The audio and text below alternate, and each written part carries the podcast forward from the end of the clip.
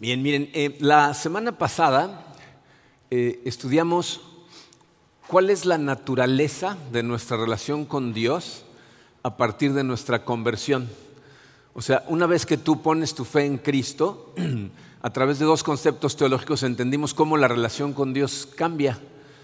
Hablamos de la justificación, ¿se acuerdan? Es un término legal que significa que fuimos declarados inocentes. El juez del universo dio con su martillo y dijo, inocente. Y, no te declara inocente por algo que hayas hecho tú. O sea, no es porque te portaste bien y ahora eres inocente, sino porque pusiste tu fe en Jesucristo, quien vino, vivió una vida perfecta, murió en la cruz para pagar por, los pecados de toda la gente eh, y luego resucitó como, evidencia objetiva de que Él es precisamente quien iba a pagar toda esa deuda. Entonces, como tú pones tu fe en Jesucristo, eres justificado. Pero vimos como no nada más somos justificados, sino que también somos adoptados, que es un concepto radical, ¿no? porque el juez no nada más dio el martillazo y dijo inocente, sino que dijo, aparte, te voy a adoptar como mi hijo. Y entonces ahora tenemos en el juez a un padre amoroso que se preocupa, que quiere relacionarse con nosotros y que aunque nos cueste trabajo comprenderlo, se deleita en nosotros aún mientras vamos tropezando en el camino, tratando de acercarnos cada vez más a Él. Eh, pero lo que quiero que entiendan, miren, eh, es que cuando nosotros entendemos ese concepto, cuando entendemos el Evangelio de Cristo, lo que tenemos es algo que se conoce como santidad posicional. Es decir, tú eres santo a los ojos de Dios, pero no por quien tú eres o por lo que hayas hecho, sino porque estás en la posición de hijo. Entonces, posicionalmente Él te ve como santo, como limpio, como perfecto, cuando sigues estando igual de sucio y de imperfecto. ¿Ok? Esa es santidad posicional. Pero Dios quiere mucho más para ti que santidad posicional. Él lo que quiere en ti es algo que se conoce como santidad manifiesta, es decir, la que, la que, es real, la que se ve en tu comportamiento porque sale de tu corazón. En otras palabras, Dios quiere realmente liberarte de la esclavitud que tienes a, la manera de vivir que habías tenido antes de la conversión, para que tú realmente empieces a ser cada vez más santo, de forma real, manifiesta. ¿ok? Y, para que eso suceda, este, necesitamos entender el tercer concepto teológico que les dije la semana pasada que íbamos a empezar a estudiar hoy, que es la santificación. Entonces vamos a ponernos en manos de Dios y vamos a empezar a estudiar este concepto. Padre, eh, te damos gracias, Señor, te damos gracias por tu amor, te damos gracias por la salvación que Jesucristo compró para nosotros, por esa eh, justificación que, nos hace eh, rascarnos la cabeza de entender que tú nos ves como inocentes cuando sabemos que no lo somos. Y te damos gracias por la adopción que nos da la libertad de correr a ti porque ahora te vemos como un Padre amoroso. Eh, ayúdanos el día de hoy eh, a, con honestidad, Padre, vernos en donde realmente estamos para que podamos permitirte iniciar ese proceso de transformación si es que no lo hemos iniciado, o, permitirte continuar transformando nuestro corazón para que cada vez más nos parezcamos a tu Hijo Jesucristo y te demos gloria con nuestra vida, Señor. Nos ponemos en tus manos en el poderoso nombre de tu Hijo Jesucristo. Amén. Miren, eh, eh, no quiero que me malentiendan, la, santidad posicional es algo espectacular, ¿eh? o sea, es una cosa por la que le damos gracias a Dios todos los días, ¿ok? Pero sí es importante que entendamos que Dios quiere mucho más que eso para nosotros, porque entonces vas a entender a qué grado te ama Dios. Lo que Él quiere para ti es esta santificación. Y miren, la santificación tiene dos diferencias muy grandes con los conceptos que vimos la semana pasada de justificación y adopción. Para empezar, a diferencia de la justificación y la adopción, la santificación no sucede de forma instantánea. Eh, cuando tú pones tu fe en Cristo, de manera instantánea en ese momento eres justificado y adoptado. Pero, pero, la santificación es un proceso que empieza en el momento de conversión y dura por el resto de tu vida. Mientras estés aquí en la tierra, Dios te va a estar santificando. Y otra diferencia es que para la justificación y la adopción tú no tuviste que hacer nada. Dios hizo todo lo que tenía que hacer para, salvarte, para justificarte y para adoptarte. Pero en cambio, la santificación es un proceso que sucede a través de tu obediencia mientras sigues el llamado a la obediencia que el Espíritu pone en ti. La semana pasada les decía que cuando tú pones tu fe en Jesucristo, Él pone un espíritu de adopción que empieza a darte nuevos deseos y uno de esos deseos es el deseo de obediencia. Y mientras tú más sigues ese deseo de obediencia, más le permites a Dios transformarte en el camino. Eh, eh, este punto de la transformación me he dado cuenta que es una de las cosas que más confunde a la iglesia. La gente dice, bueno, yo me cambio, Dios me cambia, ¿quién me cambia? Él me cambia, ¿cuándo me va a cambiar? ¿Por qué no me ha cambiado? O sea, son cosas que confunden a la gente. ¿no? Entonces, les puse estas notas en su programa para que empecemos a entender esto un poquito mejor. Dice, la santificación requiere un esfuerzo de tu parte, pero que es impulsado por su gracia. O sea, la santificación requiere algo que nosotros hacemos, a diferencia de la justificación y la adopción, requiere un esfuerzo, es, es tu responsabilidad. ¿Ok? Pero eh, eh, el que pone el querer y el hacer en ti es Dios. Entonces, esa obediencia, e, e, ese esfuerzo que vamos a hacer nosotros, está impulsado por la gracia de Dios. La pregunta es, ¿cómo suceden estas cosas? Vamos a estudiar hoy un pasaje que nos ayuda a entenderlo muy bien, Colosenses capítulo 3, versículos 1 al 10. Eh, empieza así en el versículo 1, dice Pablo, ya que han resucitado con Cristo, me voy a tener ahí un momentito en esa coma. Eh, les prometo no detenerme en cada coma del pasaje porque si no, no vamos a acabar el día de hoy. Pero quiero que entiendan esta parte, es muy importante. Fíjense lo que Pablo asume con esas palabras. Dice, ya que han resucitado en Cristo. O sea, Pablo asume que tú ya le entregaste tu corazón a Cristo y que ya entendiste que fuiste justificado y ya fuiste adoptado sin que tú hubieras hecho nada. Es importantísimo que entiendas esa parte, porque si no la entiendes, vas a pensar que la lista que sigue, o lo que va a decir a continuación, es lo que tienes que hacer para ser salvo. Y no es lo que tienes que hacer para ser salvo, es lo que vas a hacer porque fuiste salvado. ¿Ok? Entonces, él asume y dice, ya eres salvo, Dios ya te justificó, ya te adoptó, y por lo tanto, lo que continúa se aplica a ti. Si tú no has sido justificado ni adoptado, puedes estar haciendo un esfuerzo de voluntad por transformarte, pero todo lo que estás haciendo es correr con tus propias fuerzas en la dirección equivocada. Primero justificación y adopción, después santificación. ¿Ok? Entonces dice, ya que han sido resucitados con Cristo, dice, busquen las cosas de arriba donde está Cristo sentado a la derecha de Dios. Concentren su atención en las cosas de arriba, no en las de la tierra, pues ustedes han muerto y su vida está escondida con Cristo. Miren, ese último versículo, el versículo 3, es la razón por la que cuando Dios te ve, te ve perfecto. Ahí es en donde podemos entender cómo sucede eso. Dice, porque tú has muerto y ahora tu vida está escondida en Cristo, estás escondido en Cristo, en Dios. Entonces, cuando, cuando Dios te ve a ti, lo que ve es la perfección de Cristo. Lo que ves son las obras de Cristo, la inocencia de Cristo, porque tú estás escondido en Cristo. Continúa el versículo 4, dice, cuando Cristo, que es la vida de ustedes, se manifieste, entonces también ustedes serán manifestados con Él en gloria. Aquí nos está hablando del futuro. Cuando Jesucristo regrese y se manifieste en toda su gloria, nosotros también vamos a ser manifestados en gloria. Dice, por tanto, o sea, tomando en cuenta todo esto, hagan morir todo lo que es propio de la naturaleza terrenal, inmoralidad sexual, impureza, bajas pasiones, malos deseos y avaricia, la cual es idolatría por estas cosas viene el castigo de Dios. Ustedes las practicaron en otro tiempo cuando vivían en ellas, pero ahora abandonen también todo esto. Enojo, ira, malicia, calumnia y lenguaje obsceno. Dejen de mentirse unos a otros, ahora que se han quitado el ropaje de la vieja naturaleza con sus vicios y se han puesto el de la nueva naturaleza que se va renovando en conocimiento a imagen de su Creador. Miren, este pasaje al igual que otros pasajes en la Biblia, lo que nos da es un, como plano, un diagrama muy claro de cuál es la forma en que el Espíritu Santo utiliza para transformarnos hacia la santidad manifiesta.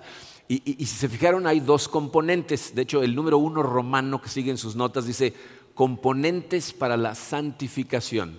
Estos dos componentes, las palabras que vamos a utilizar, no son palabras que vas a encontrar en la Biblia son palabras que describen conceptos que encontramos en la Biblia que fueron acuñados por los puritanos. Los puritanos fueron los primeros cristianos que llegaron a América, eran un grupo de gente que se conocían como los puritanos, que contribuyeron increíblemente con escritos para explicar la vida de un cristiano. Y ellos son los que utilizaron estas dos palabras. La primera de ellas es una palabra que no utilizamos muy a menudo, o a lo mejor no la has usado nunca, número uno, dice vivificación vivificación. O sea, vivificación significa, como, lo puedes ver en la palabra, darle vida, vivificar ciertas cosas en tu vida para que persigas más a Dios. E, ese concepto lo podemos eh, eh, entender mejor cuando vemos de nuevo los versículos 1 y 2. ¿A qué cosas le damos vida en nuestra vida? Dice, busquen las cosas de arriba donde está Cristo sentado a la derecha de Dios, concentren su atención en las cosas de arriba, no en las de la tierra.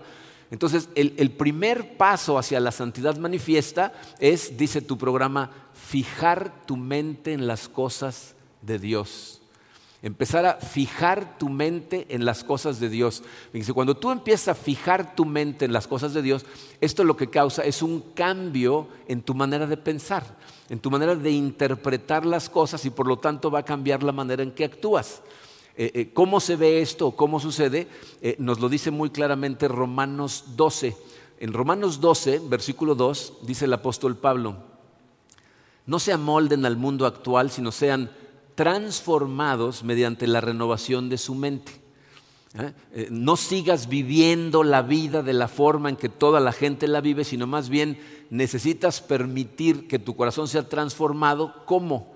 A través de la renovación de tu mente. Miren, eh, tristemente este versículo eh, normalmente de la forma en que se predica es diciendo, para renovar tu mente simplemente tienes que memorizar versículos de la Biblia porque vas a estar metiendo la verdad en tu cabeza. Eh, en realidad no es algo tan simple. tiene que ver con la Biblia totalmente, ¿ok? pero no nada más significa conocer o memorizar pasajes de la Biblia, porque si tú has estudiado la misma Biblia, en los Evangelios Jesucristo a veces reprende a gente que se sabe la Biblia de memoria. ¿Por qué? Porque la conocen, pero no la aplican. La conocen, pero no la utilizan para verse como en un espejo, para ver qué están haciendo bien o mal, si verdaderamente están persiguiendo a Dios a través de las escrituras o nada más las están memorizando. ¿Ok?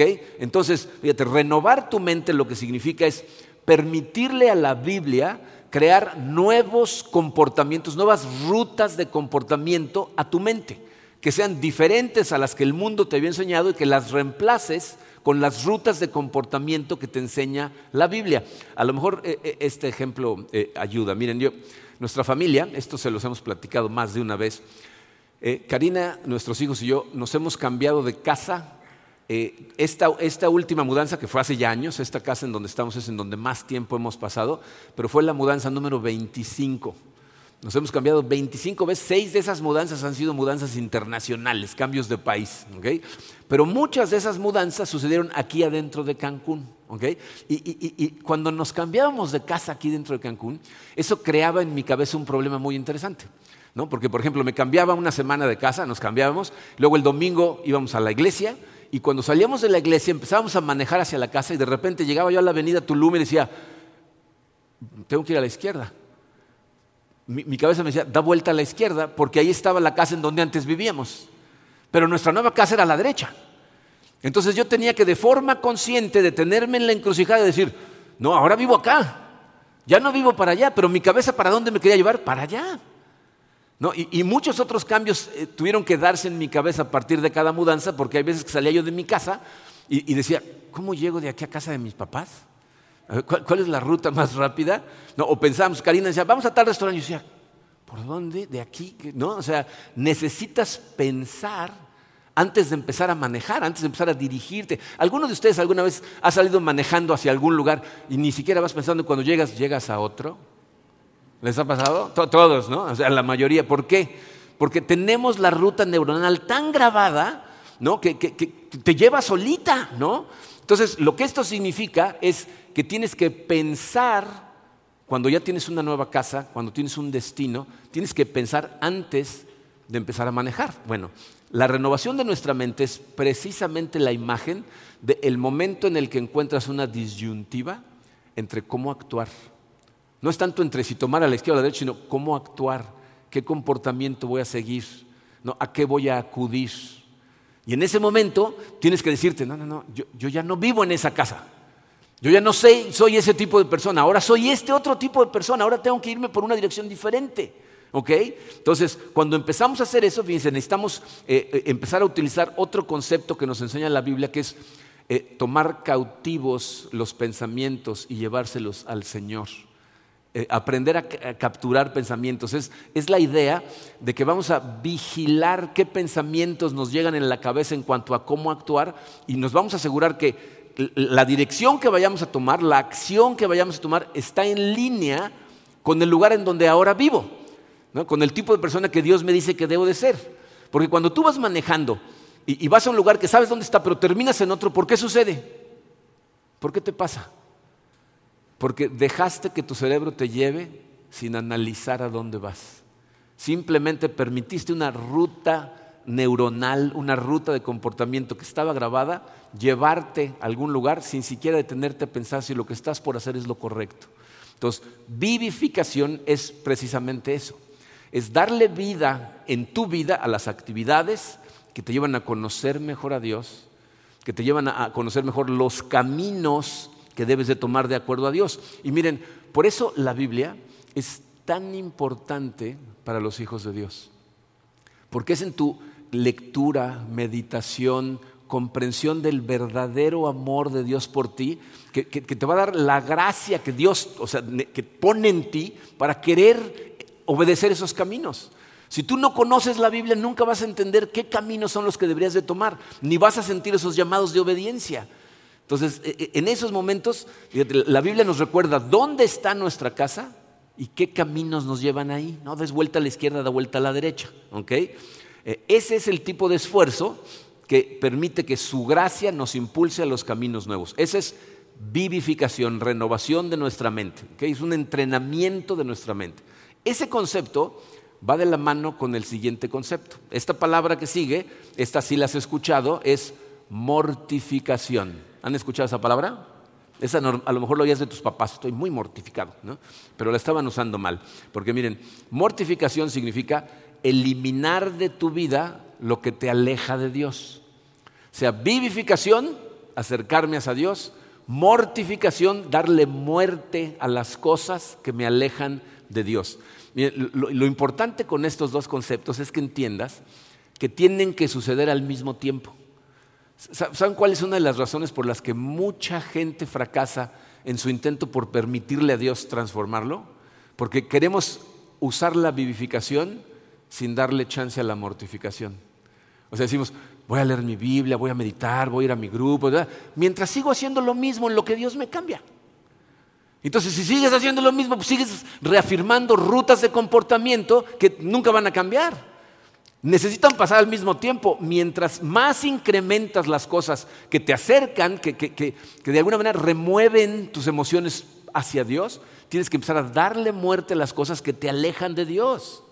Esto es, si escucharon ah, hace dos semanas el, mensaje que predicó Emilio, eh, eh, él nos decía, no trates de domar el pecado, no trates de controlar el pecado, que es lo que muchas veces tratamos de hacer. O sea, empezamos con la vivificación mientras estamos tratando de domar las cosas que nos alejan de Dios.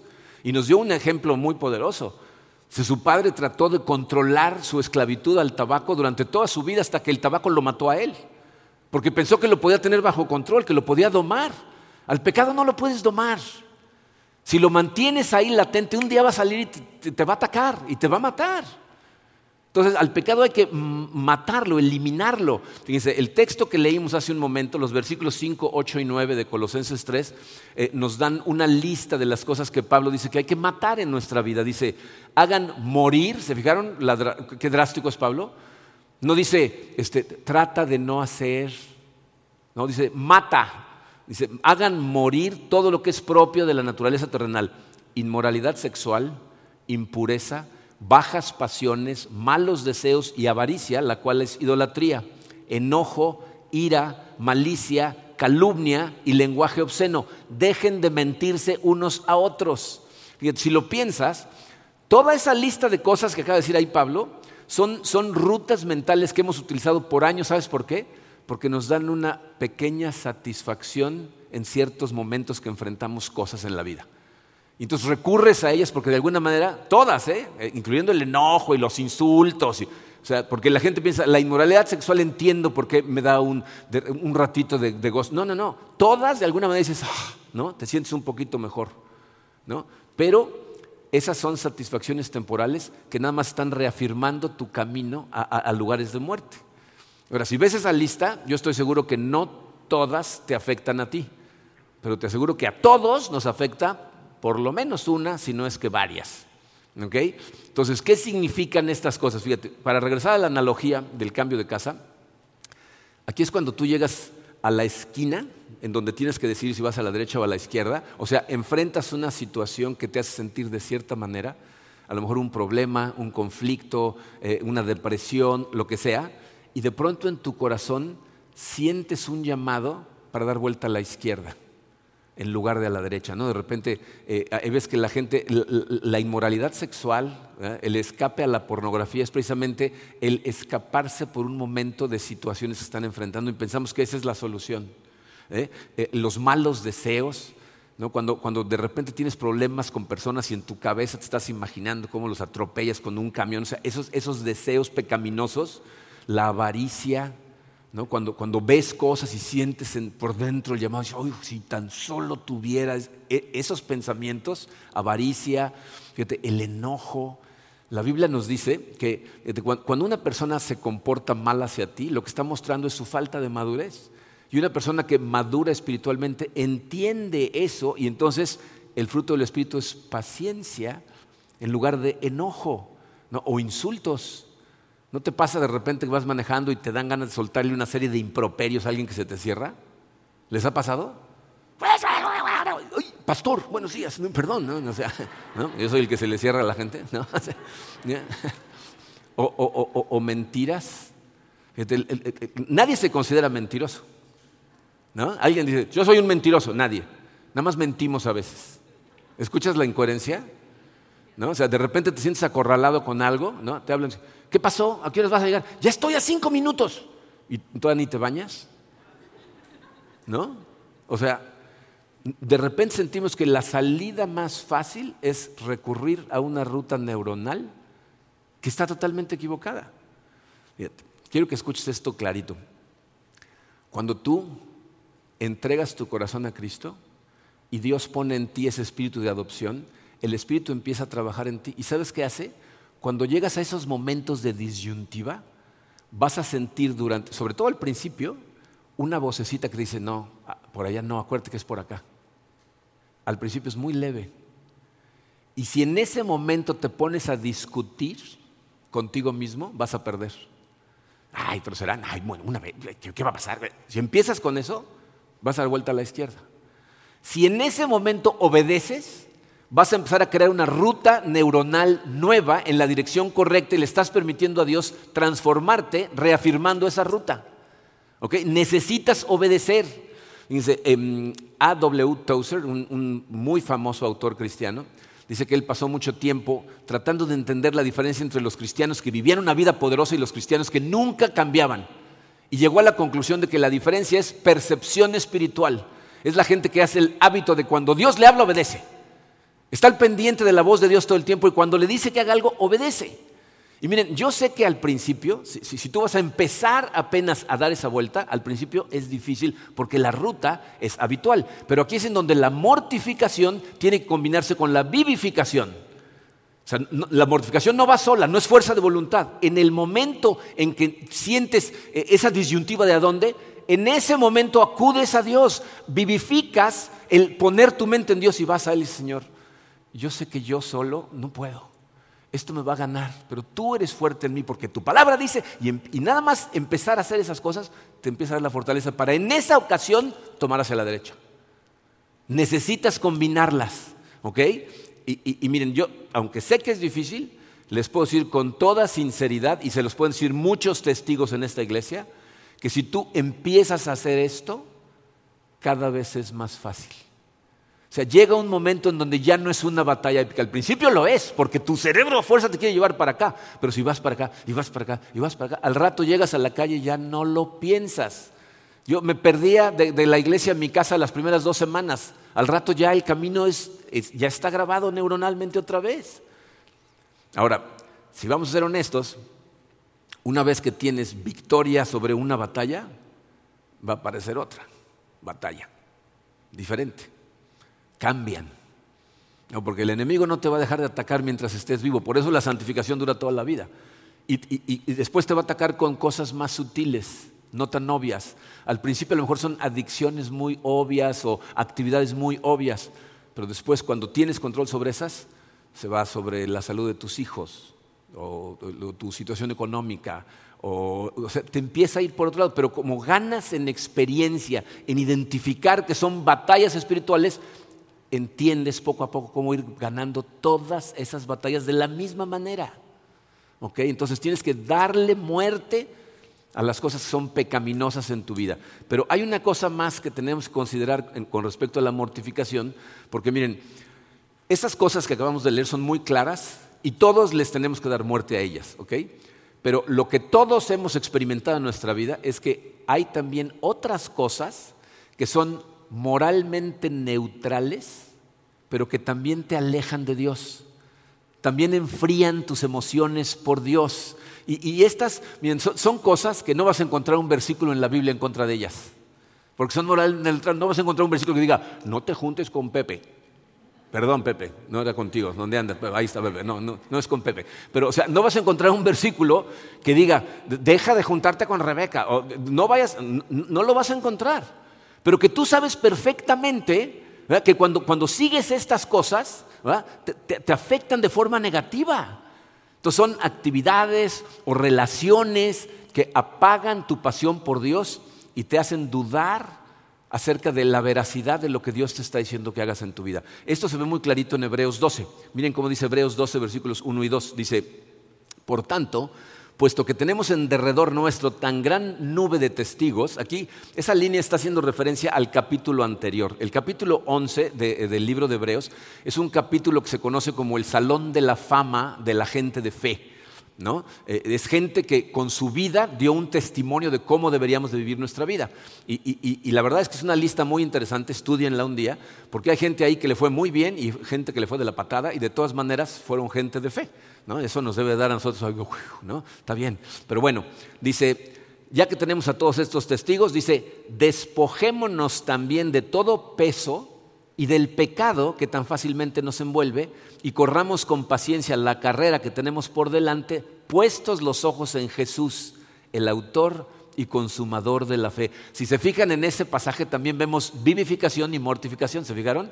Mortificación dice, despojémonos de todo esto, vivificación, corramos con los ojos puestos en Jesús. Entonces vivificamos y mortificamos. Ahora, si se fijaron, ese pasaje habla de dos cosas que hay que despojarnos de ellas. Dice, despojémonos de todo peso y del pecado. O sea, está hablando de dos cosas diferentes. El pecado todos sabemos qué es, pero cuando habla del peso, la nueva versión internacional traduce esa palabra como lastre, está hablando de cosas en tu vida que no necesariamente son un pecado, pero que te cargan y hacen más lento tu caminar hacia la santificación hacen más lento tu, llegar a parecerte cada vez más a Jesucristo. ¿no? Entonces, los pecados podemos ver la lista. ¿Qué tal el peso? ¿Hay una lista de, qué significa el peso? La realidad es que no la hay. ¿Por qué? Porque cada uno de nosotros somos diferentes y nos afectan cosas de forma diferente. Aquí es en donde cada uno de nosotros tenemos que ser honestos con nosotros mismos.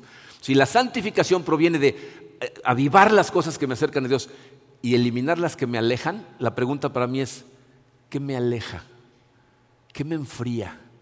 ¿Qué cosas cuando participo en ellas, al otro día siento menos ganas de leer mi Biblia, de ir a la iglesia, de, vivificar esas actividades?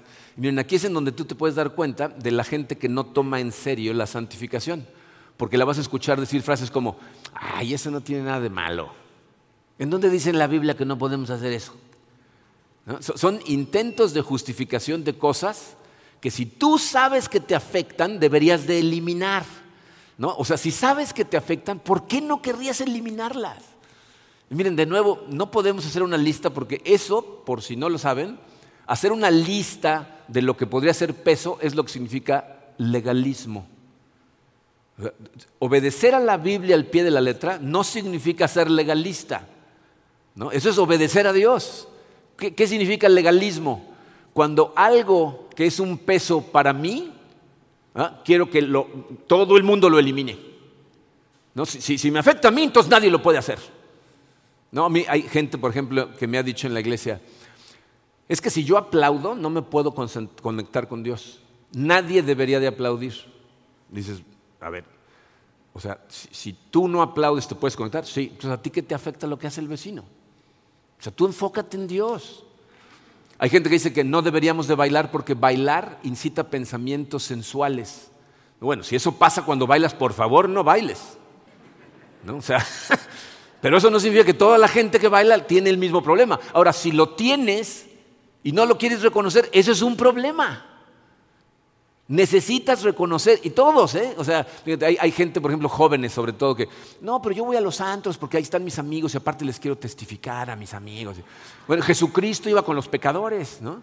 Pues sí, pero no iba a bailar con los pecadores, o sea, Jesucristo iba y, los transformaba, ¿no? No te engañes, porque termina por jalarte el mundo. Como adultos, ¿e, e, ¿en qué tipo de reuniones participas? qué grupo de amigos tienes que son tu principal influencia? O sea, ¿qué cosas pasan en tu vida que al otro día no quieres ni acercarte a Dios? O que te hacen dudar de lo que tú ya creías. ¿Saben qué me afecta a mí? Yo normalmente, mi cuerpo se despierta temprano. No, no, le tengo que decir, se despierta. ¿Saben qué me afecta? Dormirme tarde. Si yo voy a dormir después de las horas a las que normalmente me duermo, cuando me levanto no es lo mismo para mí.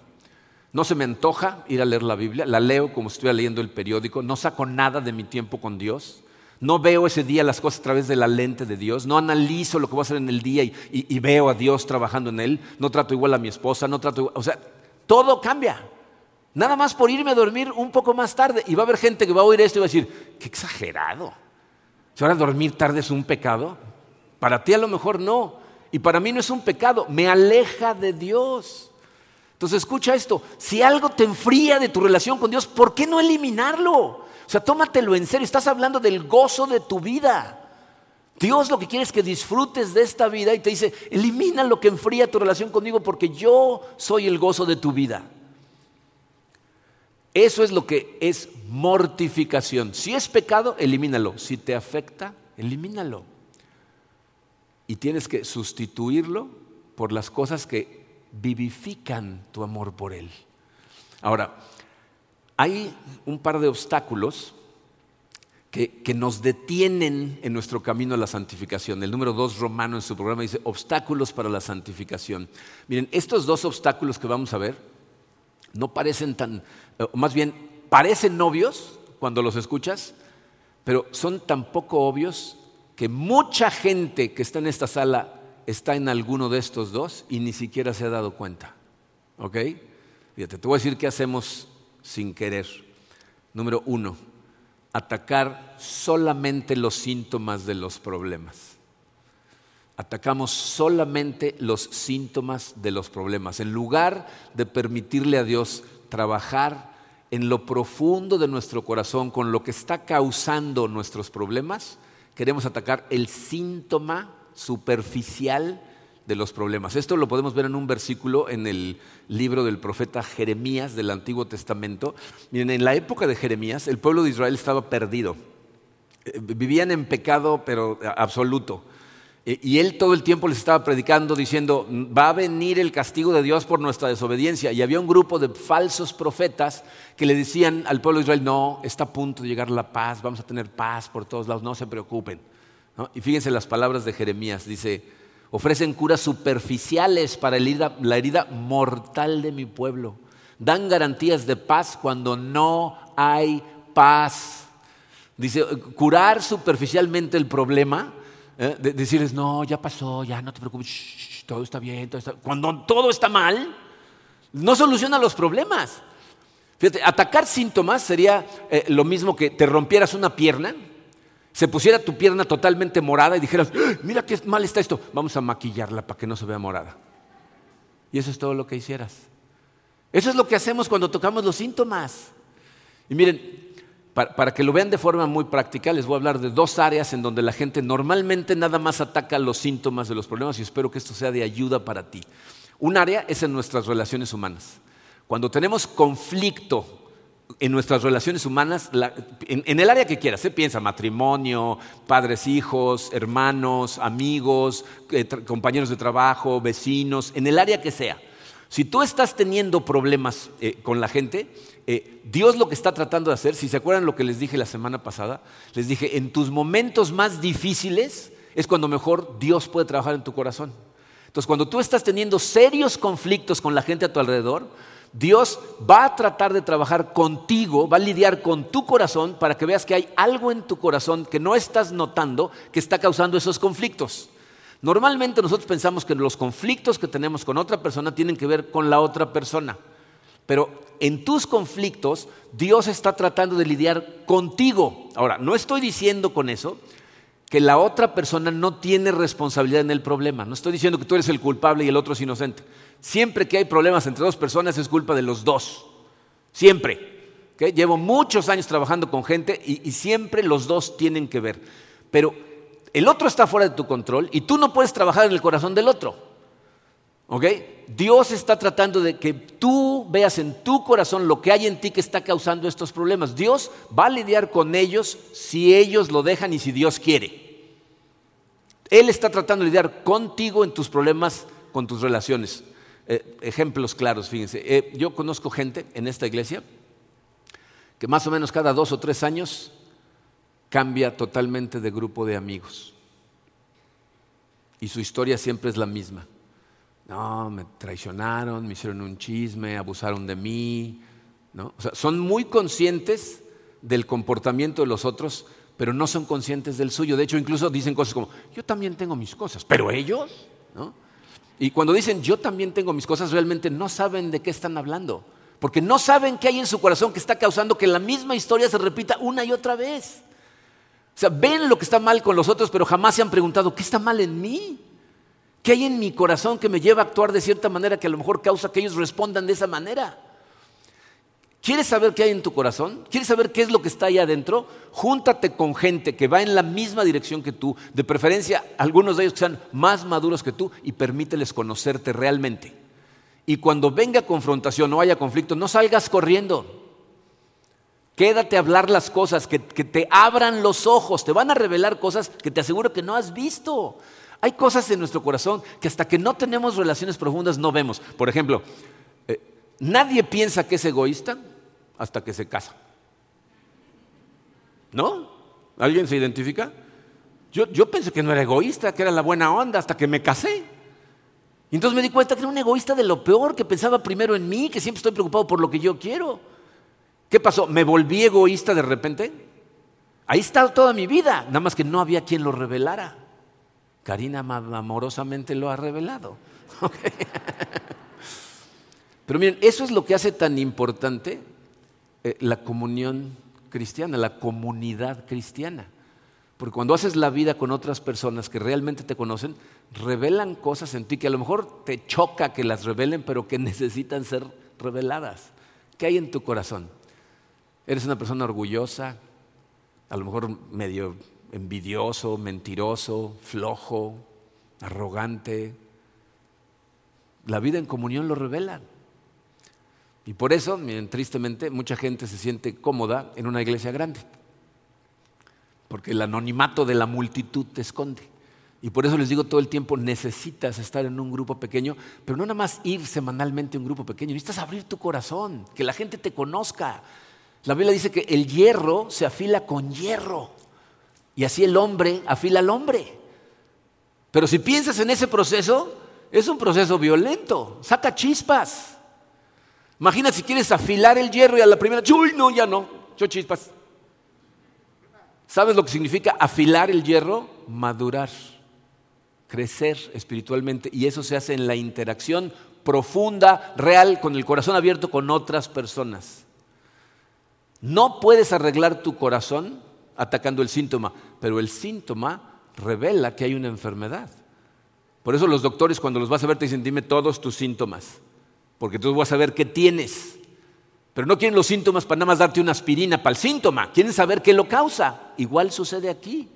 Si tú siempre estás en conflicto, si tus relaciones siempre terminan de la misma manera, algo hay en tu corazón que no estás viendo. Ese es un área, las relaciones humanas. Otra área en donde nada más atacamos los síntomas tristemente es en nuestras adicciones. La gente que tiene adicciones piensa que su problema es la adicción. Y ese es un problema.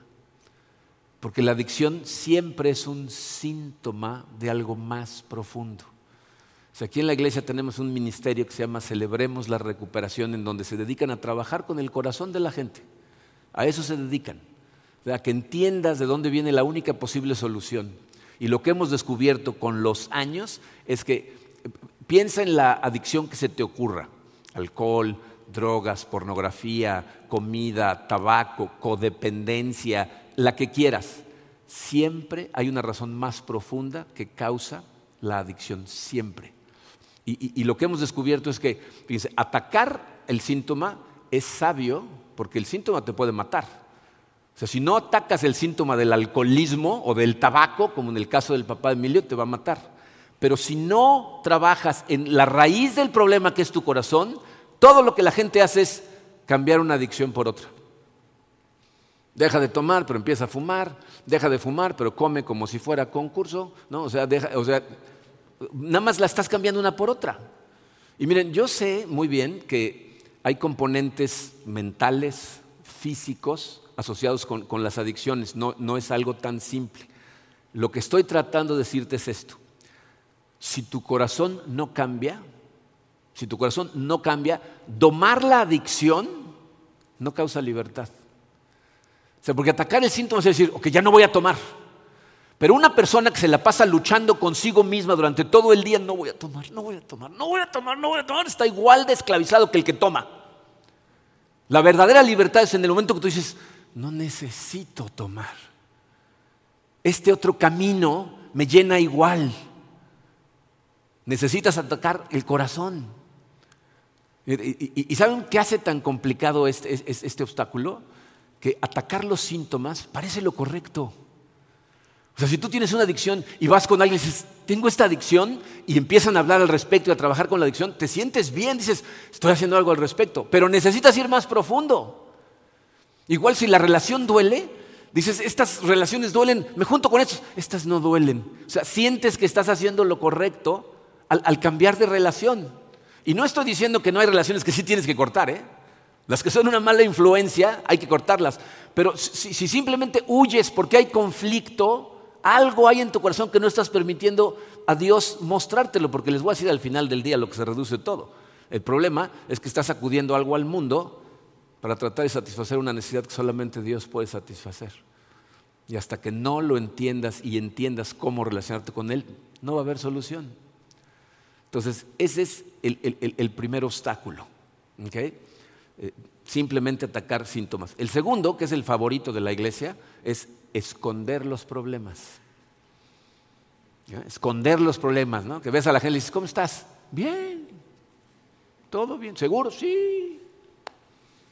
Eh, hay, hay, gente que yo sé que están en serios problemas y les pregunto, me dicen, bien. Hay veces que estamos con parejas y les preguntamos, Karina y yo, ¿cómo van en el matrimonio? Y el esposo dice, bien. Y la esposa está al lado con lágrimas en los ojos diciendo, ¿cómo bien? ¿Cómo bien? Y no lo ven. Eh, esconder los problemas, pretender que todo está bien, jamás le ha ayudado a nadie a solucionar un problema. Al revés. Al revés. Lo que hace es empeorarlos.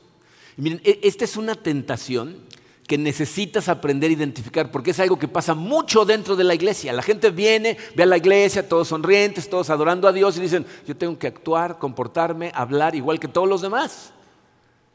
Y no es el caso. Si, no estás bien, necesitas ser honesto. Miren, yo, no sé cuánto tiempo tienen viniendo aquí a la iglesia y, sobre todo a qué profundidad han conectado con otras personas, pero les puedo decir una cosa.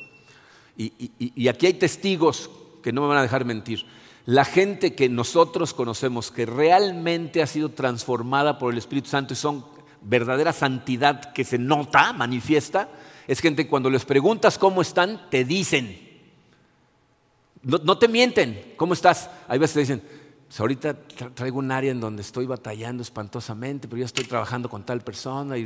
o, hay, hay gente que me dice, mal, muy mal, ¿tienes un minuto? Necesito platicar contigo porque estoy muy mal. Y otros te dicen, ahí voy, ahí voy hacia adelante, ahí, ahí va, estaba en la batalla total. Pero te dicen lo que está pasando, te, cuentan. Miren, yo, yo espero que sea evidente para todos, pero ¿saben cuál es una de las cosas que hizo Jesucristo en la cruz? Nos echó de cabeza a todos. Al morir en la cruz estaba diciendo, todos son pecadores, todos están mal y todos me necesitan. Entonces, ¿para qué pretender que estás bien cuando sabes perfectamente que hay áreas en tu vida donde no estás bien?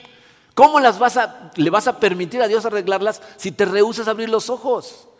La idea misma de la santificación es, necesito seguir, necesito seguir, todavía no llegamos. ¿Para qué pretender que ya llegamos si no hemos llegado?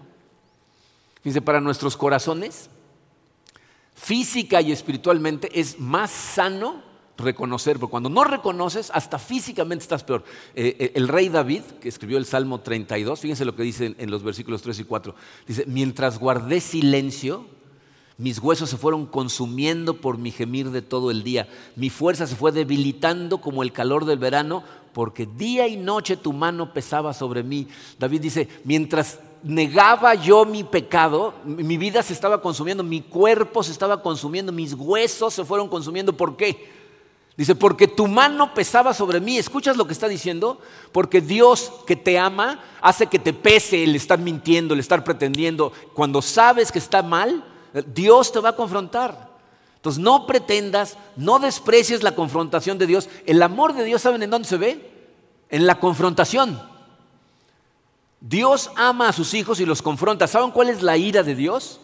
Decirte, ok, síguele, sigue por ese camino. Esa es la ira de Dios. El amor de Dios es confrontar, confrontar, confrontar. Y luego termina ese pasaje diciendo, Sela. ¿Saben lo que significa eso? Medita en ello. Ese es Dios diciéndonos, vete al rincón media hora a pensar en lo que hiciste, ¿no? O sea, medita en esto.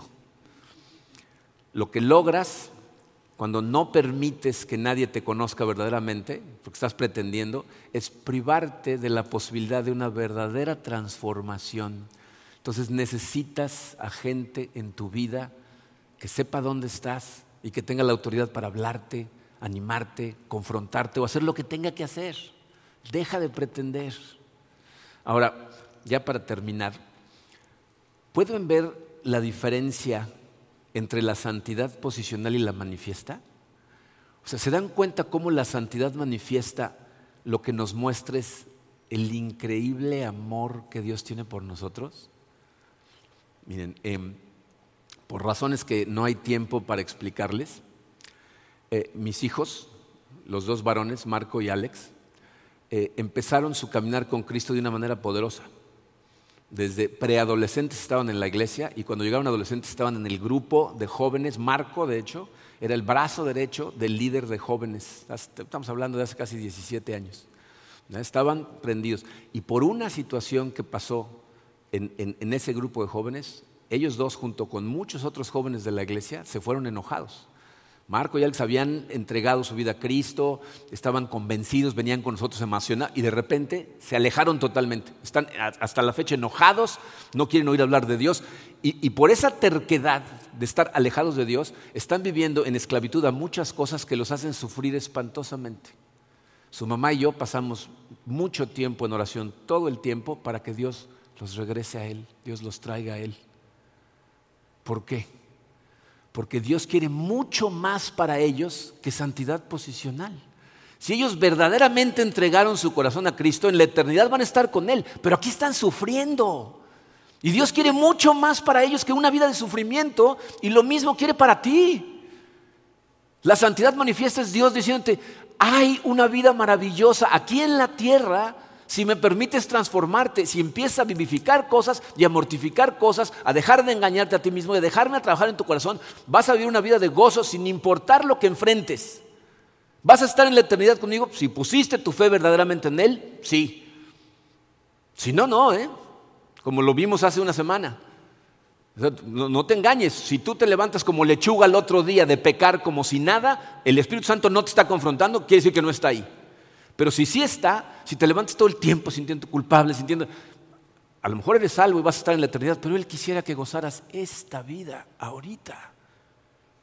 Y la única manera de hacerlo es empezar a vivificar las cosas hacia Él y darle muerte a las que te alejan a Él siendo honesto contigo mismo acerca de qué cosas hay que darles muerte en tu vida. Y entonces empieza tu camino hacia la transformación real, la de corazón, la que te hace libre. Ese es el principio de la santificación. Vamos a orar. Padre, eh, Señor, eh, te agradecemos con todo el corazón el hecho de que nos llamas tus hijos, de que nos sabemos justificados y nos sabemos adoptados. Pero nos llena todavía de más gozo el corazón, Señor, saber que tú tienes planeado mucho más que santidad posicional para nosotros, que verdaderamente hay un camino que podemos seguir, que puede llenar nuestra vida de gozo sin importar las circunstancias que enfrentemos. Padre, abre nuestros ojos déjanos tener la humildad de abrir nuestro corazón, el valor de abrir nuestro corazón ante hermanos y hermanas nuestros, porque tú ya lo conoces, tú sabes lo que hay ahí, tú eres el que pone el peso sobre nosotros. Permítenos ahora nosotros ser honestos contigo, honestos con la gente alrededor y permitirte hacer la transformación. Te pido que nos hables de forma cada vez más clara, Señor, que tu Espíritu nos hable fuerte cuando lleguemos a las disyuntivas y danos el querer y el hacer para que se cumpla tu gloriosa voluntad y podamos ir por los caminos que nos acercan más a ti, que nos hacen más semejantes a tu Hijo Jesucristo y que al final del día nos van a liberar de la esclavitud y a llenar de gozo. Gracias por tu amor, Señor, porque en esa confrontación podemos ver tu amor que tienes por tus hijos que quieres que vivan esta vida de plenitud, aunque el mundo siga igual de caído. Gracias, Señor. En el poderoso nombre de tu Hijo Jesucristo. Amén. Miren, em, si este tema de la santificación sigue angustiándote, si en este momento dices, sí, pero de todas maneras todavía no entendí, no te preocupes. Este es el primer tema de santificación. Les dije, la santificación nos va a tomar más de una semana, pero esta es la base de la santificación. A partir de la que entra vamos a ver otras cosas con respecto a la santificación.